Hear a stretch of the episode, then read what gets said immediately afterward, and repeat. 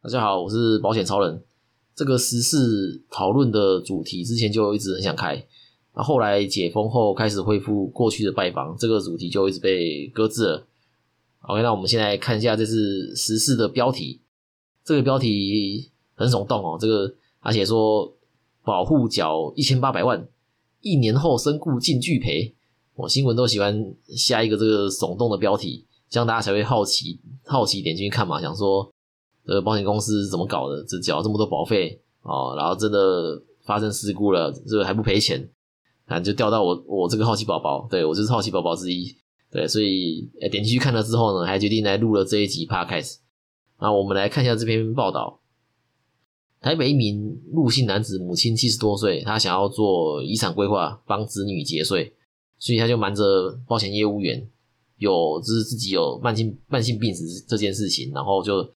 带病投保的高额寿险，投保一年后过世。那过世后，保险公司发现陆先生的母亲有病史，确定是带病投保，所以解除契约，然后呢也就退还保费，对，就一千八百万就还他了，这样就还这个儿子。那这个儿子也就是陆先生，当然是很不满意嘛，因为理赔金跟退还保费的金额差很多，所以他就向金管会申诉，但申诉无效。那申诉无效后呢，他就怒告该名业务员及富邦人寿董座蔡蔡明星诈欺，但台北地检署认为说两人的罪证不足，所以都不起诉。那报道的篇幅很短，就只有只有这些内容啊。不过有些让我匪夷所思的地方啊。不过我们先来猜猜看，这位七十多岁的母亲投保了哪些商品？呃，以这个年龄在富邦能买的寿险，我推测。是短年期的利变型寿险，也就是大家常说的储蓄险。那其实不管是美金或是台币的储蓄险，都是寿险。那说到寿险的话，就不得不提小额寿险。以一样的额度来说，小额寿险的保费大约是终身险的七折，对吧？那这个时候就会有人说啦，就是那我买小额寿险就好啦，那买买终身做什么？对我之前之前前几集也都是不就是不推荐终身的嘛。那小额寿险虽然便宜很多，但有张数跟额度的限制，一个人只能投保三张或额度七十万，所以你可以第一家投保三十万，啊，第二家呢也投保三十万，但第三家你就只能投保十万了，因为有七十万的限制嘛。或是你也可以说就是直接就买买一家，就直接买到七十万也可以，对，但是就不能再买第二家了。对，那要注意的是。并不是所有的小额寿险都能够附加附约，因为小额寿险是主约。有的人会想说，哎，那能不能就是顺便附加医疗或是意外的附约？这样，以目前来说，只有一家公司的小额寿险可以附加附约，但也只能附加意外险的附约。呃，其他家甚至连意外险都不能附加，就你就只能单纯投保小额寿险这样。OK，那为什么保险公司会推这种便宜版的寿险呢？因为台湾从二零一八年进入高龄化社会，国发会预估说二零二五年会进入超高龄社会，那又受到这个少子化影响，未来照顾银发族的负担会增加，所以政府开始推动这种呃算政策型保险，希望高龄人口也能有寿险保障。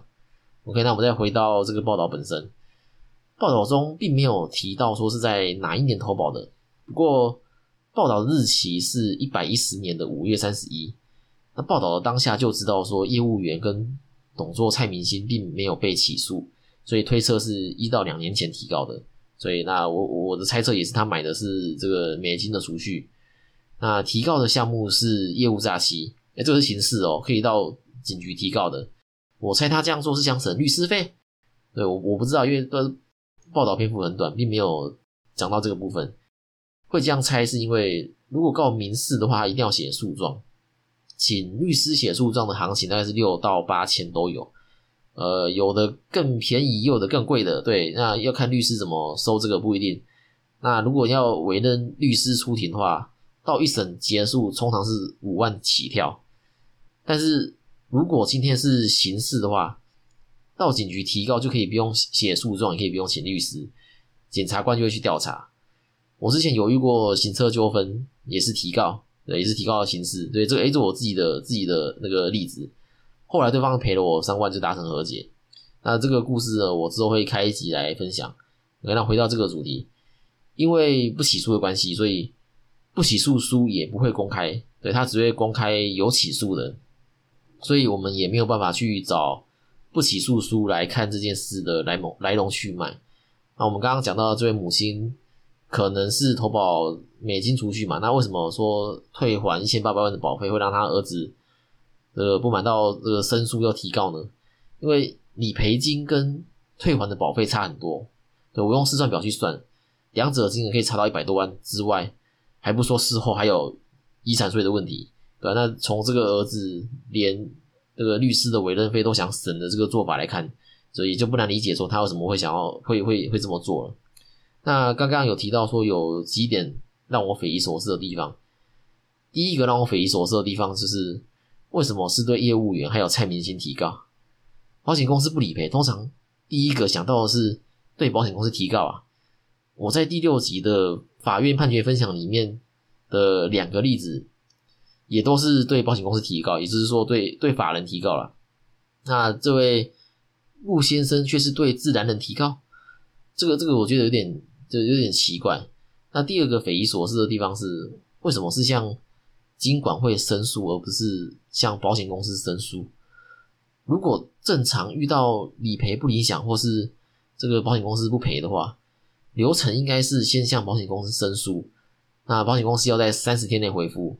OK，那如果保险公司的回复你不满意，或是他不回复你的话，六十天内再向金融消费评议中心申请评议，对吧？是呃，是说这个金融评议中心也是行政院金金融监督管理委员会，简称金管会，对吧？百分之百捐助的财财团法人，但两者还是有差异，对吧？这这部分也许是新闻媒体写错，或是记者认为说金融消费评议中心跟金管会，呃，金融监督管理委员会是是同一个，所以才这样写。保险公司为什么可以解除契约退还保费呢？这篇新闻报道底下的网友留言也很有趣，有网友说，投保收钱的时候都不用查，要理赔的时候就唧唧歪歪啊。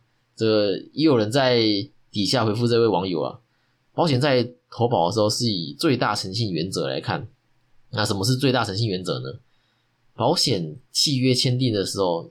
要保人或被保人要将被保人有关的重要事实都告诉保险人，呃，保险人就是保险公司。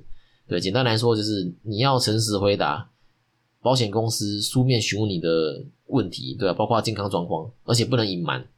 那什么叫做书面询问呢？大家在投保的时候应该都写过健康告知书吧？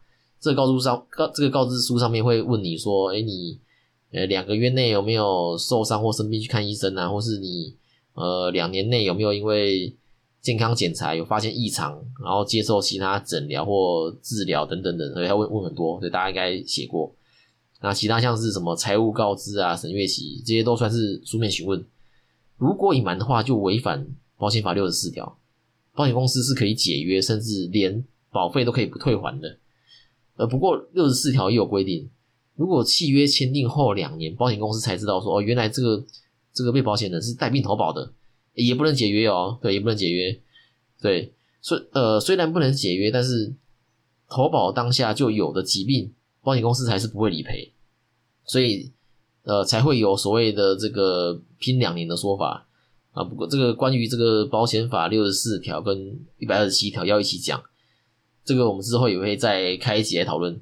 不不过奉劝各位不要玩这个两年的规定，诶，这是会让。保费越来越贵的工业，早期的保险便宜，然后投保也容易。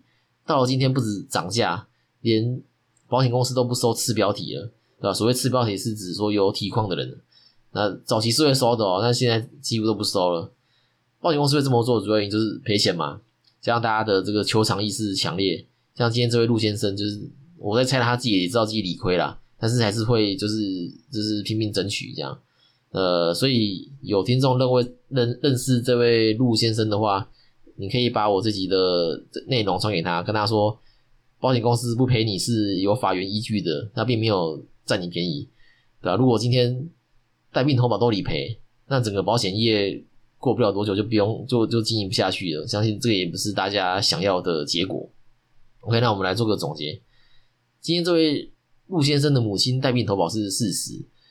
但我今天还是想争取的话，正常的流程我还是要再说一次，因为这个这个我我前几集也有说过，这部分不只是客户保护，连从业人员很多自己都不晓得。流程是你要先跟保险公司申诉，三十天内他会回复你，就会回复消费者。如果没回复或是回复的结果不满意的话，再向金融评议评议中心申请评议。OK，那评议的结果还是不满意的话，那最后才是到地方法院提告。OK，那提告完，地方法院的判决你还是不满意。就上诉到高等法院，高等法院的判决你还是不满意，要上诉到最高法院的话可以，但有金额限制，争议的金额要在一百万以上才能够上诉到最高法院。如果最高法院的判决你还是不满意，哎，那就那就那就没有然后了。对，因为最高法院已经是最后一步。如果一路到最高法院都认为保险公司不用赔，哎，那就真的不用赔咯。对，但是反过来说，如果保险公司判该赔却一直不赔，跟消费者耗到最高法院还是认为要赔的话，哎，那这个时候保险公司也就没办法不赔了。呃，希望大家不会走到这一步了，因为通常走到这一步时间会非常的漫长。